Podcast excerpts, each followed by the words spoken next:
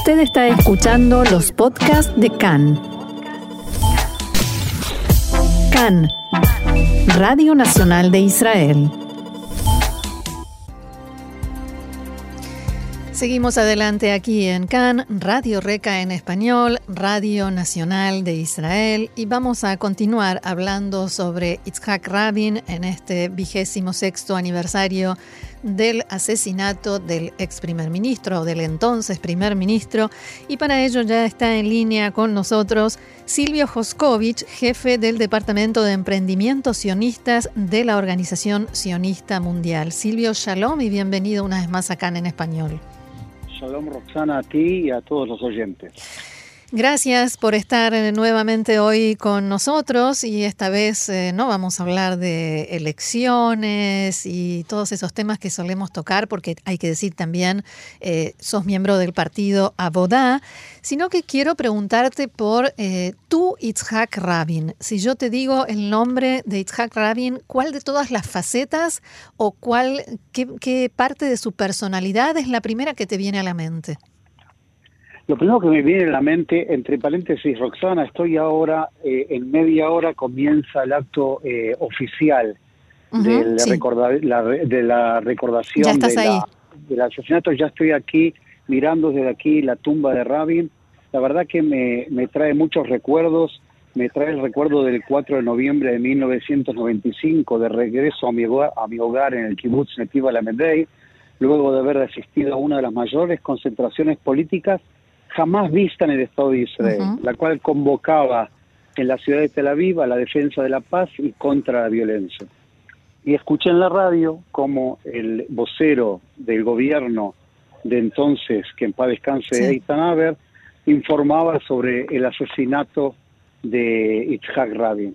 La verdad que esos recuerdos me traen eh, eh, una tristeza muy grande, eh, porque en realidad su asesinato fue de la derrota de una esperanza, fue el triunfo de los malditos serviles de la antidemocracia, quienes crearon el clima que condujo a esa desgracia, lamentablemente. Sí. Sí, Eh, perdón, Silvio, perdón, Gaby, pero eh, me gustaría también hoy hablar de él, de Rabin, por eso te preguntaba cuál es tu recuerdo. El recuerdo mío es eh, de una persona, eh, un político intachable, eh, un hábil diplomático, erguido frente a los poderosos del mundo, defendiendo a su joven patria, un líder estadista incomparable, que cayó frente al odio de traidor de nuestro propio pueblo. Pero de eso es que me recuerdo, una persona que defendió al Estado de Israel eh, desde sus cargos, eh, desde el comienzo de su, de su vida como joven comandante, comandante del Palmaj, eh, eh, siendo el eh, comandante jefe de las, de las fuerzas del Estado de Israel, y cómo de repente un militar, cómo de repente entendió de que la paz es la única forma de llevar adelante un, eh, un deseo, un anhelo, un sueño para poder vivir aquí en Israel junto con nuestros vecinos palestinos en paz. Silvio Gaby Astrosky te saluda.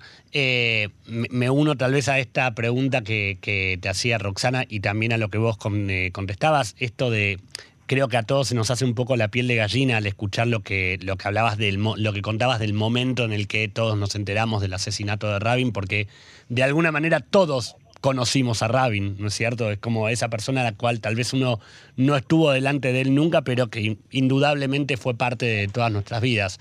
Ahora, eh, vos también recién decías que estás en este momento en el Monte, Herzl y tal vez, perdón la intromisión, pero me gustaría que de alguna manera pueda ser nuestro corresponsal eh, en este momento para acá en español. Digo, ¿cómo se está viviendo el clima en, eh, delante de la tumba? ¿Cómo están los preparativos para, la- para, la- para el evento? ¿Se habla o no se habla de la ausencia del eh, ex primer ministro Netanyahu en este momento? Y, si se habla, ¿qué se opina o qué se escucha? No, no se habla. Acá hay un ambiente de paz, un ambiente que quiere respetar el, eh, eh, el, el acto que va a empezar en eh, tan pocos minutos eh, y la gente no habla de eso. Veo desde aquí, desde el costado, me, me alejó un poquito para poder hablar con ustedes, veo desde aquí eh, fuerzas de eh, la Marina que están, que están como una guardia de honor, que van a ser guardia de honor.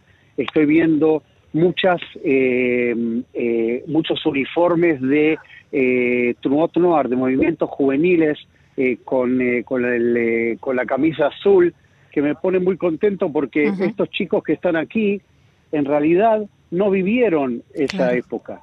Estos chicos tienen eh, alrededor de los 18 años, eh, 17 años, y no conocieron lo que pasó.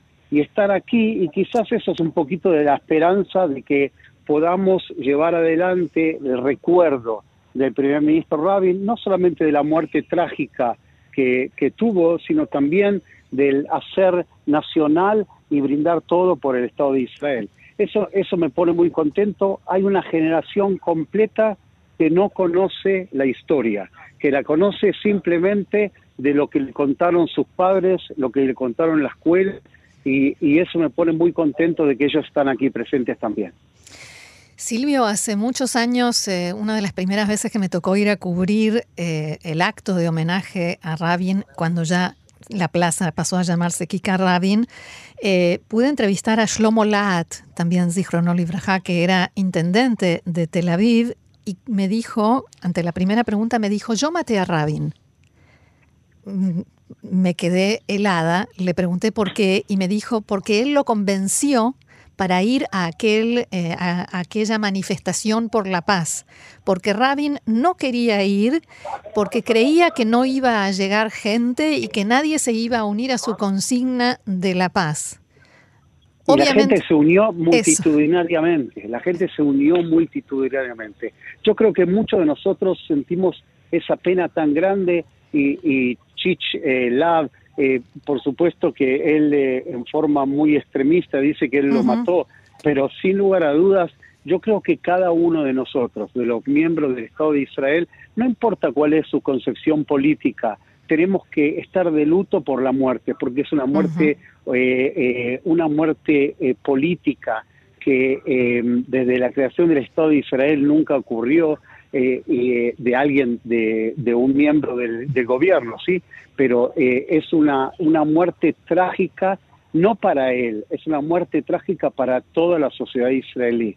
Y tenemos que recordar esa muerte trágica y tenemos que entender que a partir de esa muerte se empieza a crear una grieta que tenemos la obligación, cada uno de nosotros, no solamente los miembros del Estado de Israel, sino también los miembros del pueblo judío, a tratar de aunar esa grieta, de poder salir todos juntos y decir, estamos todos presentes y estamos todos unidos. Es muy difícil, pero tenemos que hacerlo. Es responsabilidad de cada uno de nosotros, cada uno de los individuos del pueblo judío, tanto los que viven aquí en Israel como los que viven en el exterior.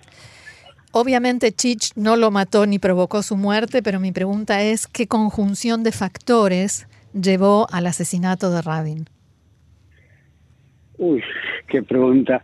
Ah, eh, eh, sin lugar a dudas, había una, un ambiente hostil, un ambiente antidemocrático, que en realidad ese era el ambiente en el cual eh, lo, lo, lo, el que lo mató, y Galamir que lo mató, en definitiva, no fue un loco que lo mató, fue alguien que tomó el ambiente que había en, eh, eh, el aire y que en definitiva él simplemente llevó adelante lo que muchos de los eh, padres espirituales de este asesinato decían y bailaban y rezaban por la muerte de Itzhak Rabin. O sea, eso fue lo que lo mató, no fue Chich lo que me lo mató, fue todo ese ambiente hostil, antidemocrático, porque en realidad la paz que quería eh, eh, Isaac Rabin estaba de la mano de la democracia.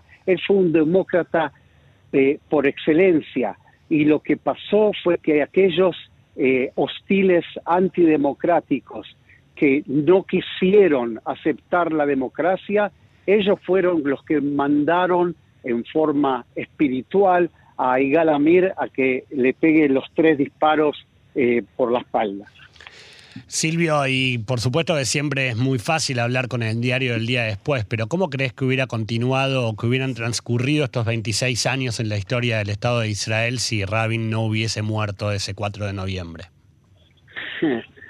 Yo, yo lo que me gustaría pensar es que hoy estaríamos viviendo en un eh, país con un eh, país eh, con un pueblo palestino a nuestro lado en paz y con fronteras seguras, fronteras seguras, les recuerdo de que Isaac Rabin no era nada más que buscar la paz, buscaba la seguridad también del Estado de Israel.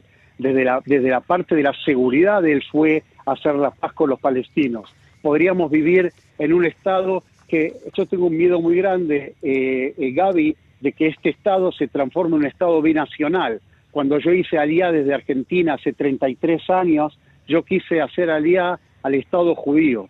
Y lo que está pasando hoy en día, que si no vamos a lograr hacer la paz con nuestro enemigo, sí, porque la paz se hace con los enemigos, si no vamos a poder hacer la paz con nuestros enemigos, vamos a transformar a este Estado en un Estado binacional.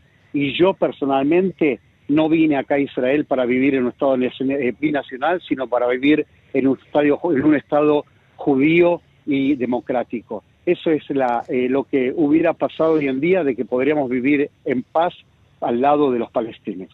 O quizás haber aprendido a convivir con quienes no quieren, eh, o sea, los que sí quieren el Estado binacional o los que no quieren el Estado palestino, o sea, que tienen una idea, una ideología diferente, ¿no? ¿Aprendimos? Estoy, estoy de acuerdo contigo, no, no aprendimos, estoy de acuerdo contigo, que yo tengo que aceptar a aquellos que no quieren formar un, eh, un Estado palestino al lado del Estado de Israel, tengo que aceptarlos. Quizás no tengo que eh, no tengo que compartir no tengo que compartir la, la, la opinión, pero tengo que aceptarlos como fuerza política, como fuerza ideológica y los respeto profundamente los respeto profundamente, pero si me, si me permitise, eh, Roxana, a, em, esa grieta sigue estando hasta hoy en día. Cuando hoy en día el presidente de la oposición dice que este gobierno no es em, em, legítimo. Eh, legítimo, que este gobierno no es legítimo, entonces, ¿qué significa que no es legítimo? Si lo eligió el pueblo de Israel, si la Knesset de Israel lo eligió, o sea que no aprendimos mucho aparentemente. Espero que estas banderas que están eh, eh, alzadas aquí en el Ar Herzl, frente a la tumba de Itzhak Rabin, espero que esta bandera pueda flamear en cada uno de los corazones, en cada una de las mentes, en cada una de las personas, para que entendamos que somos un pueblo único, que aceptamos la diferencia, pero queremos estar todos juntos. Esperemos que entendamos el mensaje que Rabin nos brindó en su momento, que podamos influenciar dentro de la sociedad israelí, dentro del pueblo de Israel, dentro del pueblo judío, que podamos influenciar para transformar de este pueblo algo excepcional, que podamos entender que hay diferencias, pero que estamos todos unidos. Silvio Joskovich, jefe del Departamento de Emprendimientos Sionistas de la Organización Sionista Mundial, muchísimas gracias por estos minutos con nosotros y por haber compartido estas reflexiones. Gracias, gracias. y hoy más que nunca, shalom. Gracias a ustedes, shalom, shalom.